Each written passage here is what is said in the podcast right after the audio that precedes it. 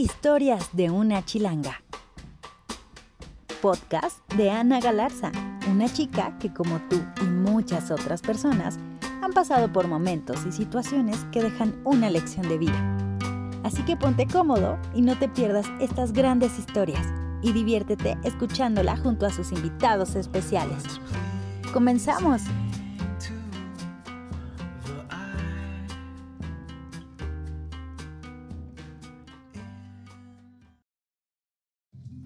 Chicos, un día más en Historias de una Chilanga.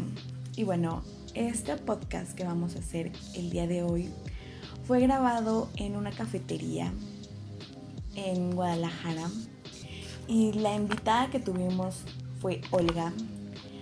Esta persona yo la conocí cuando me fui a vivir a Quintana Roo. Es la señora, bueno, no la señora, la casera, la dueña del hostal. Ella fue la que me abrió las puertas de su casa para poder vivir con ella y con su familia. Y para mí ha sido una de las personas que más me han dejado en esta vida. Eh, siempre he pensado que la gente más grande a nosotros es la gente que tiene muchas cosas que enseñarnos, muchas cosas de, cual, de la cual podemos aprender. Y por eso la, la invité a este podcast y espero volverla a invitar próximamente. Pero la invité porque quería que escucharan un poquito de lo que es ella, lo que ella me ha enseñado y lo que me ha regalado, que me ha regalado tiempo y, e historias que siempre he visto como, güey, no manches, cuando yo sea grande quiero ser como ella. Y es una señora súper buena onda, increíble y pues siempre tiene una actitud de, pues no sé, de alguien súper luchona, trabajadora. Y pues yo la admiro demasiado, la verdad. Mm, me gustaría que le pusieran mucha atención a todas las historias que nos cuenta. Y ella es una persona que vivió muchísimas situaciones. Ella ahora vive en Mérida, Yucatán. Ella es de Monterrey, pero se vino, dejó toda su, su ciudad y las costumbres que tenía esta ciudad para empezar a hacer una vida diferente. Y ella siempre me dijo, no, pues es que en Monterrey tienen una forma de ser pues muy antigua, este, yo no tengo esa ideología y decidió salirse de su casa y aventarse a la aventura. Y hoy es una persona que tiene muchísimas historias y nos cuenta en este episodio un poco de ella y un poco todas las vivencias que ha pasado.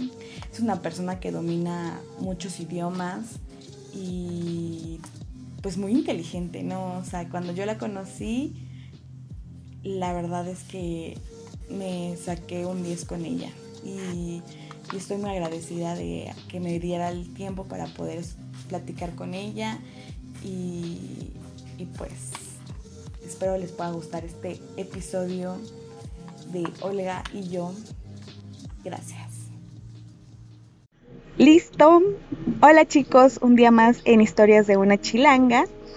Hoy tengo una invitada especial desde Mérida y pues es alguien que yo quiero mucho, admiro, es una persona que la conocí en mi intercambio y la quiero mucho y es la señora Olga este, desde Mérida. Hola señora Olga, ¿cómo está? Muy bien, Ana, ¿y tú qué tal? Pues aquí eh, quería invitarla desde cuando a este podcast que hice y he hablado en varios podcasts de usted. Wow. y de, todas las cosas que vivimos. Eh, hubo un podcast que hablamos que se llama Miedo. Y este podcast hablé de lo que yo sentí cuando me asaltaron. ¿Se acuerda que nos, se, bueno, se metieron a la casa y todo esto? Y todo cómo me sentí, qué miedo me, bueno, pues que me dio miedo y pues platiqué de eso y de todas las experiencias que viví en Quintana Roo. Pero bueno, el tema de esta vez es, vamos a hablar de todos los las adversidades que nos ha pasado en la vida y cómo las superamos. Y usted para mí es un ejemplo a seguir, la admiro demasiado porque es una persona que lo que se propone lo cumple. O sea, usted quiere poner un hostal y lo pone.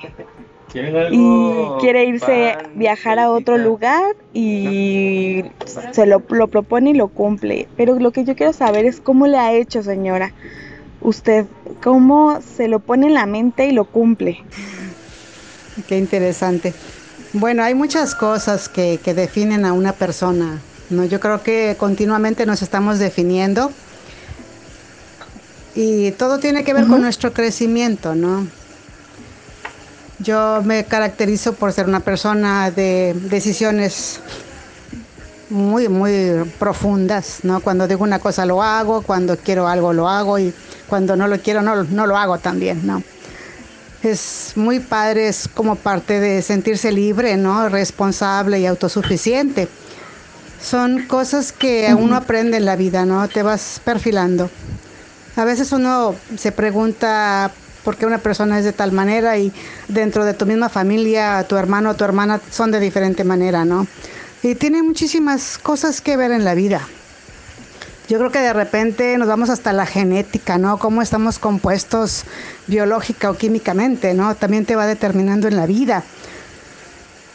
Tu origen, por ejemplo, ¿no? De repente hay lugares que te dan una cálida identidad y te van formando como ser humano. Y simple y sencillamente con que te digan, por ejemplo, todas las personas de México son muy trabajadoras sea, como que te impulsa, ¿no? Como que te forma. Este, todo el mundo, o sea, todas las personas de México son muy honestas o muy derechas o sabemos ser muy buenos amigos. O sea, eso te va determinando ¿no? el camino por la vida. Ahora, este, yo creo que también es una cuestión generacional. Hay muchos factores que te pueden determinar ser quien eres, ¿no? Y tomar las decisiones en tu vida.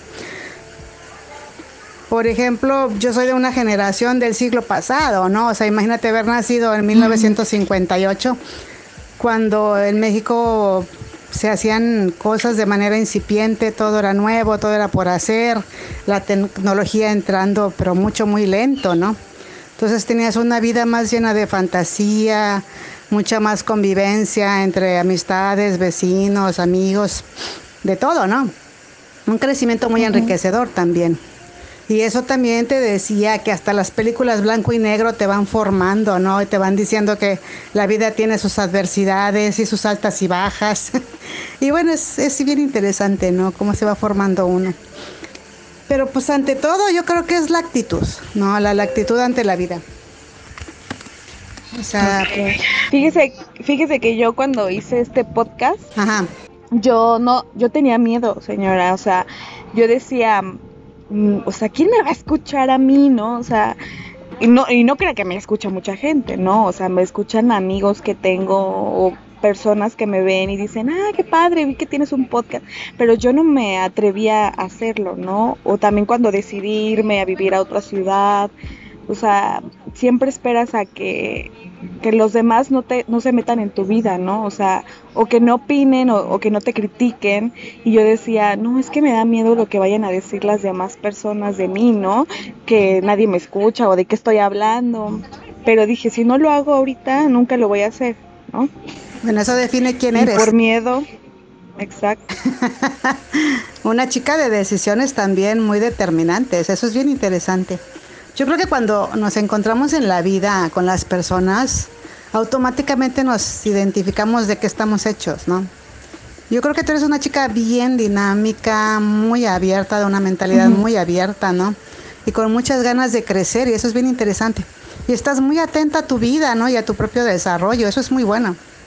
Exacto, bueno, trato de hacerlo, pero gente como usted que me inspiró, porque yo cuando o sea, usted como, ¿se acuerda que me contó que rentó una casa, ¿no? O sea, en Chetumal. Ajá. Y la rentó y, oye, pero que se puso de acuerdo con su con su casero o el que le rentaba, ¿no? Sí. Y dijo usted, yo lo arreglo, la, la acomodo a mis posibilidades o a lo que me ayuda a mí y bueno, a ver, cuéntenos esa historia. Es que es muy interesante cómo la señora tiene esa determinación y para mí es alguien que yo admiro mucho por ese con esa visión que siempre tiene. Sí. Y dije, ay, ojalá que cuando sea más, pues no, pero más grande, me gustaría ser como ella, ¿no? Así. Sí, no, no, yo creo que son muchas cosas. Te voy a dar una anécdota un poquito más atrás que puede más o menos ilustrar esto, ¿no? Eh, ¿Te acuerdas que te comenté que yo viví en Haití? Alrededor de 21 años. Pues fue una gran escuela humana, ¿no? Entonces, este, también teníamos altibajos no económicos. A veces estábamos bien, a veces estábamos mal y bueno, según la situación económica del país, que regularmente era crítica.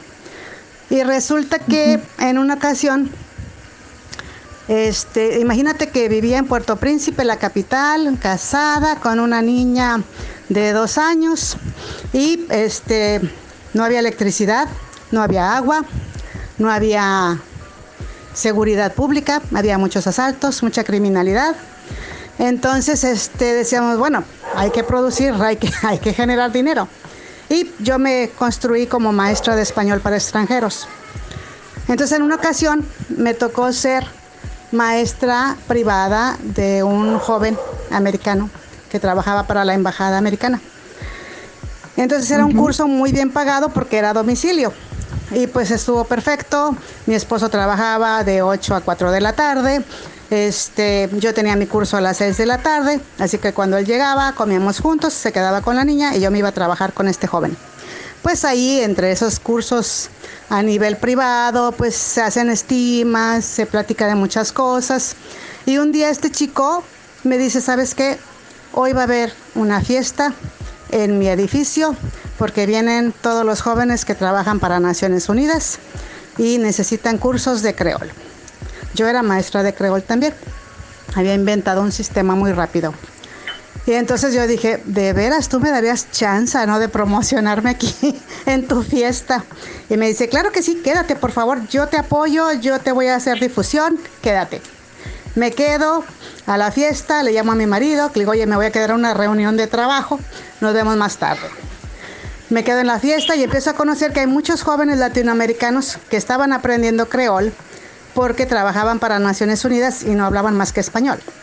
Entonces era caótico, no entendían nada del idioma. Y entonces este joven norteamericano me empieza a promocionar, ¿no? De mesa en mesa. Ella es Olga, es una excelente maestra de creol, tomen clases con ella, bueno, etcétera, ¿no? Y la gente se empieza a alborotar porque estaba en juego un super salario, el que no hablara el creol lo regresaban para su casa y el que llegara a dominar el idioma se quedaba ganando una cantidad increíble de salario. Entonces todo el mundo quería clases de creol fácil, ¿no? Me quedo y empiezan a contratarme, entonces yo le daba clases a estos jóvenes sábados y domingos a la hora de la comida, donde fuera, como fuera, y bueno, trabajando durísimo, ¿no? Y en una ocasión estoy en el hotel donde ellos se capacitaban, a la hora de la comida, ellos comiendo con el sándwich en la boca y yo con la clase de creol por un lado. Y yo dije, bueno, en un momento dado las autoridades me van a identificar que estoy aquí metida de más y me van a sacar. Y de repente viene un este, administrativo, que era un señor canadiense, y me dice, usted, señorita, venga para acá. dije, bueno, ya me van a sacar. y digo, ¿qué pasó? Y me dice, este, le voy a dar un contrato para ser maestra de creol para Naciones Unidas. Este fin de semana le llamo para ponernos de acuerdo. Era un viernes. Yo digo, bueno, excelente, ¿no? Fantástico, qué maravilla. Me quedo en tu casa esperando la llamada del Señor el viernes, el sábado, el domingo y nunca me llama. Entonces se me sube una rabia. Que yo digo, bueno, este tipo que se cree, ¿no? O sea, ¿cómo se atreve a decirme que me va a llamar y no me llama? Dije, bueno, el lunes yo mínimo voy a ir a darle una insultada. Mínimo. se la ganó. y resulta que no tenía coche. Entonces voy al hotel donde era la capacitación, llego con mis propios recursos en un transporte público en Haití, que es muy complicado. Llego con mucha rabia y no hay nadie, no hay nadie en el hotel. Y yo digo, ¿qué pasó? Y me dice, no, pues se cambiaron de hotel y ahora están en otro hotel en la capacitación. El otro hotel era muy difícil de acceso era llegar con transporte público al pie de una montaña y de ahí era imposible caminar como fácil dos kilómetros montaña arriba. Y yo digo, bueno, ahora sí está interesante porque no tengo transporte. Yo digo, bueno, ¿se me baja la rabia o voy y sí le doy su insultada? dije, no, pues sí voy. Ya encarrerada, vámonos. y agarro otra vez transporte público. Llego al pie de la montaña, dije, bueno, qué interesante, ahora cómo subo, ¿no? Pasa una camioneta de Naciones Unidas, me ve cara de extranjera y piensa que estoy dentro del proyecto y me dice, súbase señorita, la llevamos. Yo, claro que sí, vamos. Llego al hotel y este, veo al individuo que me tenía que llamar y en ese momento me ve el señor y me dice, maestra, qué bueno que llegó, vamos a su curso, ya empezamos. Llegó el tipo, piensa que sí me llamó. Estaba tan cordial y tan amigable que, bueno, me presenta el grupo y me dice, este es su grupo, este es su contrato y va para adentro, ¿no? Yo digo, bueno, imagínate si no decido yo ir a darle una insultada, me hubiera quedado sin empleo. Claro. y el señor ya me estaba esperando. Pero pasa, ¿no? Pasa de que a veces a la gente se le olvidan las cosas. Y bueno, esos son tipo de determinaciones que toma uno, ¿no? Y así en la vida, ¿no? A mí sí se me Pero si usted se hubiera quedado en su casa, dijo, ah, bueno, pues no me hablaron, no hay problema, ya será otro, usted nunca hubiera conseguido eso, ¿no? Claro, así es. Y fue una experiencia maravillosa, ¿no? A nivel humano y a nivel económico, y bueno, muy interesante. Sí.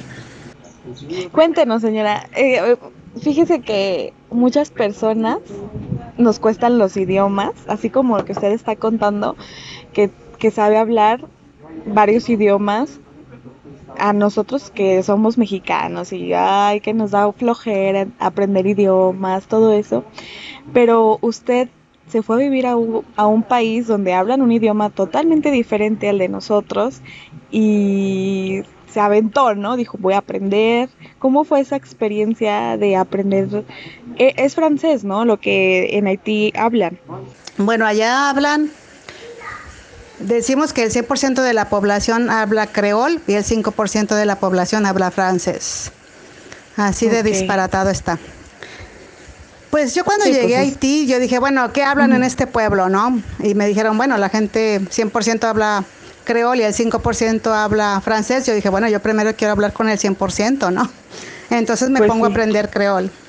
Y este, bueno, yo soy muy academicista, me gusta mucho estudiar. Es como una manía, ¿no? No es una virtud, es una manía de estudiar y estar aprendiendo cosas. Y bueno, pues me puse a estudiar creol y después me puse a analizarlo, sintetizarlo e inventé un método para enseñar a los extranjeros, ¿no? Tenía un método muy bueno de 30 horas. Y bueno, descodifiqué los idiomas, ¿no? No tiene nada de científico ni de extraordinario y hacía cosas raras, ¿no? Entonces inventé el método, decían por allá, de Scratch Courses, ¿no? Y este, que son cursos intensivos, altamente intensivos. Entonces enseñábamos el creol en 30 horas, el español en 60, el inglés en 70 y el francés en 70 con nuestro método. Y bueno, me la satisfacción de dar empleo a muchos maestros de idiomas, fue muy interesante. Qué bueno, señora, la felicito. Y le iba a decir que esa historia que, bueno, cuando rentó la casa en Chetumal. ¿Cuál la última? Sí, se acuerda que me contó que la había como modernizado. sí, sí. Bueno, no modernizado, pero la hizo como... Es que la señora vivía en una casa que era muy peculiar. Estaba muy bonita, bueno, la que yo, donde yo viví, bueno, esa también estaba muy bonita, pero esta era toda, cari bueno, caribeña, ¿no? Estilo sí, caribeño. Claro. Sí, sí. Y, y me acuerdo que llegué y le dije, ay, qué bueno, y me, usted me contó, es que me la, re, me la querían dejar en un, que no me la, no, no me acuerdo cómo era la historia, ¿cómo era la historia, señora? Ah, mira, esta es una casa de patrimonio cultural de, de uh -huh. Chetumal, es una casa que tiene un aspecto antiguo de dos pisos de madera y estaba completamente en ruinas y era una joya de casa, una belleza. Y este sí, y bueno, la decidimos rentar. y tuvimos muchos amigos y amigas colaboradores que les echaron la mano ahí en la reparación de la casa, fue muy buena. La disfrutamos muchísimo. Al final cuando la entregué, bueno, el propietario estaba pero feliz. Olga, pero ¿qué hiciste? Le digo, bueno, la reparamos completamente, fue muy bueno. Uh -huh. Ay, sí, señora, sí me acuerdo de esa casa. Y después usted se va a vivir a, a Mérida, ¿no? Así es, sí, sí, sí. Yo pasé 12 qué, años en Chetumal. después de que regresé de Haití, el primer lugar para a donde fui fue Chetumal. Y ahí me quedé 12 años. ¿Por, ¿Por qué decidió Chetumal? Yo sé por qué, pero usted cuénteme por qué decidió Chetumal. Y bueno, cuéntenos a todos los que nos van a escuchar. Ay, amigos, bueno, lo que pasa es que mi tiempo en Haití ya había terminado, 21 años, yo había vivido por ahí, felizmente casada hasta ahorita, con una hija, en esa época mi hija tenía 14 años. Y este, y pues Haití cambió delante de mis ojos de la noche a la mañana los últimos dos años fueron de suma violencia. Y pues nosotros los mexicanos somos muy sensibles para la violencia, aunque al parecer somos muy violentos, sí somos muy sensibles para la violencia, ¿no? Te deprime, te estresa, bueno, de todo, ¿no? Entonces, bueno, yo terminé mi ciclo con Haití, yo dije, bueno, hay que tener un límite, ¿no? En la vida de, de, hasta dónde puedes aguantar, ¿no? O sea, imagínate, ya teníamos muchos años viviendo con, no sé, no había agua, no había electricidad, no había seguridad pública, bueno, escaseces y dificultades. Pero pues, oye, la, la pobreza o las precariedades se soportan, ¿no? Pero lo que no se soporta es la violencia, ¿no? Ahí sí ya como que uno no juega. Entonces, este, pues yo me puse un límite. Yo dije, bueno, en toda esta locura de irracionalidad, de, de violencia ciega, ¿no? Pues cuál es mi límite, ¿no? O sea, no puede ser posible que yo como ser humano no tenga un límite. Porque si no te pones un límite ante una situación tan difícil, pues te lleva la corriente, ¿no? Estás como una hojita a la deriva. Entonces yo me puse un límite. Entonces yo dije, bueno, yo creo que mi límite es, pues, el día que se nos agreda, ¿no? La integridad a mi esposo, a mi hija o a mí. Entonces, en pocas palabras, de decir, bueno, pues el día que yo vea la violencia de cerca, ¿no? Pues yo pongo fecha para retirarme. Y pues así fue. Tuvimos una experiencia de violencia, mi hija y yo, que atacaron un autobús en el que estábamos viajando de República Dominicana hacia Haití, por cosas absurdas, ¿no? De la vida, ¿no? Era lo que más entristecía. Cuando llegamos a la frontera con República Dominicana, se paró el autobús y no cruzaba la frontera. Nos quedamos ahí como dos o tres horas y pues, dijeron que no cruzaban porque había un grupo armado que estaba tirando piedras a todos los coches, automóviles, este, camiones de carga o camiones de pasajeros que pasaran por ahí. Y yo, bueno, qué interesante, ¿no? Entonces, cuando decide el autobús cruzar la frontera, yo escucho, porque hablaba creol perfectamente, y escucho hablar a los haitianos que están ahí. La frontera estaba vacía, no había autoridades, no había nadie, ¿no?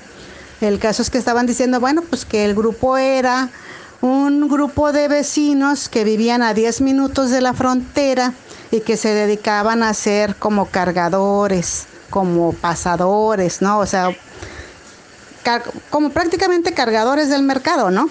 Entonces ellos ahí hacían muchos negocios ilícitos, o sea, había mucho contrabando de mercancías gracias a esos servicios de pasadores. Entonces, este, cambiaron un director de aduana. El señor no le gustó la forma que se estaba manejando la frontera y corre a todos los cargadores que trabajaban de manera voluntaria ahí y ellos se enojan y dicen que como los corrieron y esa es su forma de trabajo, estar participando en el contrabando de todo tipo, pues que iban a agredir a todos los autobuses y coches y camiones de carga que pasaran, ¿no? Entonces yo dije, bueno, qué cosa tan increíble, ¿no? Que por un aspecto de corrupción, o sea, mi hija y yo podemos ser víctimas de la violencia. Yo digo, wow, eso sí está increíble. dije, no, no, no, no, está, está increíble, ¿no? Como intolerable, ¿no? En fin, pues el camión venía medio vacío. Yo vi cuál era el lugar más seguro de este camión. Yo dije, bueno, yo voy a proteger a mi hija. Era muy pequeña en esa época, tenía como 12 años. Sí, Y dije, bueno, pues dije, ¿cuál es el lugar más seguro en estas circunstancias? Que digo, bueno, pues el asiento que está delante del baño, ¿no? Digo, porque así si llegan pedradas por un lado, este, del otro lado era, había una laguna, entonces no se podrían parar de ese lado para atacar del lado derecho del camión. Y pues por detrás, si dan pedradas cuando ya se vaya el camión, pues yo estoy de, de adelante del baño y no me tocan. Y así fue. Entonces, mi hija nunca había estado expuesta a la violencia, hasta ese momento había sido muy inocente de, de que la vida es linda. Y pues dije, ni modo, hay realidad, hay que hablarle con la realidad para que desarrolle su instinto de conservación también, porque está canija la cosa, ¿no? Entonces le dije a mi hija, ¿sabes qué, hija? Este, en este momento te digo que van a pedrear el autobús. Prepárate, haz lo que yo, yo te digo, tú vas a estar bien, yo te voy a proteger agárrate tu cojín y vámonos, ¿no? Que siempre viajábamos con un cojín. Y le dije, nos cambiamos de lugar. Y ella le entró el pánico, ¿no? Y me decía, no, no me quiero cambiar de asiento. Tú me dijiste que cuando hay peligro no tenemos que separarnos de la manada, etcétera. Le digo, bueno, ahora hay un cambio de comportamiento. Tenemos que irnos del otro lado del autobús. Entonces yo tenía a la niña por un lado y, yo viendo hacia la, hacia la puerta, ¿no? Y dije, bueno, te voy a decir una cosa. Cuando empiecen las pedradas, tú te tiras al piso, te pones el cojín en la cabeza y yo con mi cuerpo te voy a proteger, ¿no? Por cualquier pedrada. Hasta que yo te diga, no te levantas. Perfecto. Y bueno, pues empezaron las pedradas. Avanzó el autobús y empezaron las pedradas. Tiré a la niña en el piso con su cojín en la cabeza. Y bueno, yo me puse arriba de ella, viendo hacia la puerta, ¿no? Yo dije, bueno, aquí el problema es que mis haitianos del alma tienen mucha fuerza física y mental. Y si este chofer de pura casualidad o de mala suerte le pega a un cristiano, no sé cómo van a parar el autobús, se van a subir con sus machetes y van a acabar con todos. Y dije, bueno, las últimas que mataron en este autobús fueron mi hija y yo, porque cuando veo yo el primer haitiano que se sube con un machete en mano, me meto en el, en el baño con mi hija y pongo los pies en la puerta pues hasta que no se pueda más. Entonces, claro. esa era la estrategia, ¿no? Y bueno, pues el, el chofer fue muy hábil, se sentía el vaivén del autobús de un extremo a otro de la calle, tratando de esquivar a la gente, las gentes con sus pedradas buenísimas, rompieron todos los vidrios. Y en fin, pasó, no pasó nada, las personas que estábamos en el autobús y yo dije, bueno, pues ese es mi límite. Se acabó. Nos vamos. Y así fue como decidimos regresar a México, pero pues nos dimos todavía un año para terminar, ¿no? Las cosas que teníamos que hacer en Haití, heredar muchísimas cosas a mis maestros, a mis empleados. Bueno, a toda la gente habría que indemnizarlos, preparar esas cosas y bueno, dejar el país. Entonces yo quería un lugar tranquilo, bello, que no hubiera violencia, Y la gente se reía de mí, ¿tú crees? En Haití decían, pero es que ese lugar no existe en el mundo, ¿no? y yo, claro que existe y lo voy a encontrar, ¿no? Y la gente decía, no, no existe. En todos lados hay violencia, en todos lados hay problemas. Y dije, no, no, yo lo voy a encontrar y sí existe. Nos vamos para Chetumal. Y ahí está, Chetumal. Y me decían, ¿y tú conoces Chetumal? No, no lo conozco, creo, pero es bellísimo. Me han, me han dicho que es muy bello y muy tranquilo. Como es provincia, está muy bien. Digo, a mí me va muy bien, una ciudad pequeña. Y no, y no se equivocó, señora. ¿Verdad que no? Es bellísimo. Es una ciudad pequeña con todo lo necesario, súper bien, ¿no? Mis primeros 12 años me fue muy satisfactorio. Hasta que, bueno, dije, bueno, cambio de, cambio de lugar. Hay que buscar otras cosas. Salirse del confort, como dicen por ahí, ¿no? Y bueno, pues ya vinimos a instalarnos en, en Mérida y aquí echándole ganas, reinventándonos una vez más, no pasa nada. Y nos vamos a seguir reinventando toda la vida. Ahí vamos. Y, y después se fue a vivir a Mérida. Sí, ya tenemos y se, Y se dedicó a se dedicó a los bienes raíces. es que estoy siempre pensando en salir adelante. Eso es lo que eso es lo que eso es lo que quieren enseñar en este podcast de que a, pesar de todos los problemas que hay en nuestras vidas, o sea, a pesar de que exista una pandemia como ahorita lo estamos viviendo, claro, o como la gente que vive en Venezuela, o todo, ¿no? O tengas tus problemas en tu casa, tu papá, tu mamá te diga, no, es que esto no va a funcionar, es que esto no vale, esto está mal, como lo ves tú. Sí. Si tú tienes una meta, que lo hagas realidad, ¿no? Claro. Usted, ¿Usted qué consejo le podía dejar a, a, la gente que nos escucha?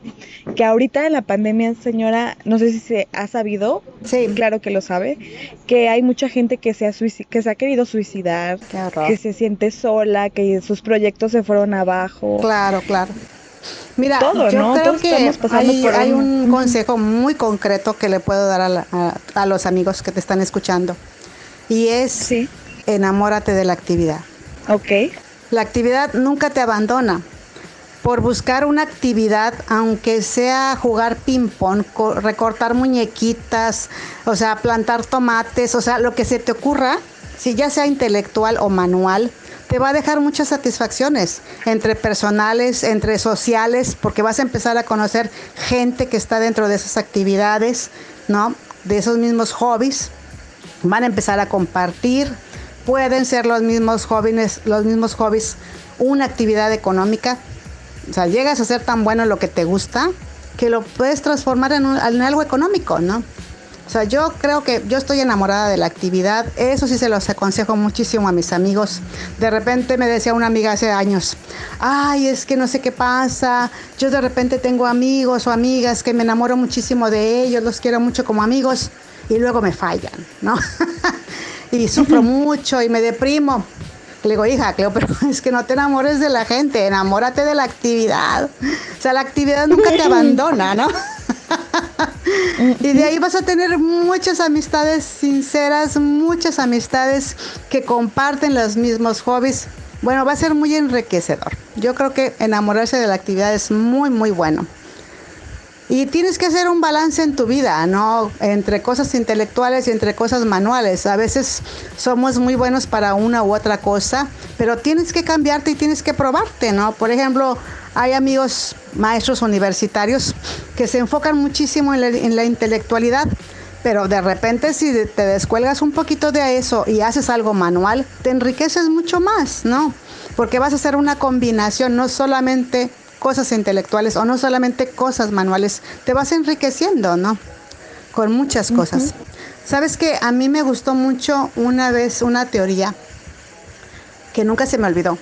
Cuando era joven aprendí este, la teoría de Gramsci, Antonio Gramsci, un filósofo italiano por allá, que él decía que cuando se hablaba del hombre nuevo, era hablar de un ser humano capaz de hacer muchas cosas, ¿no?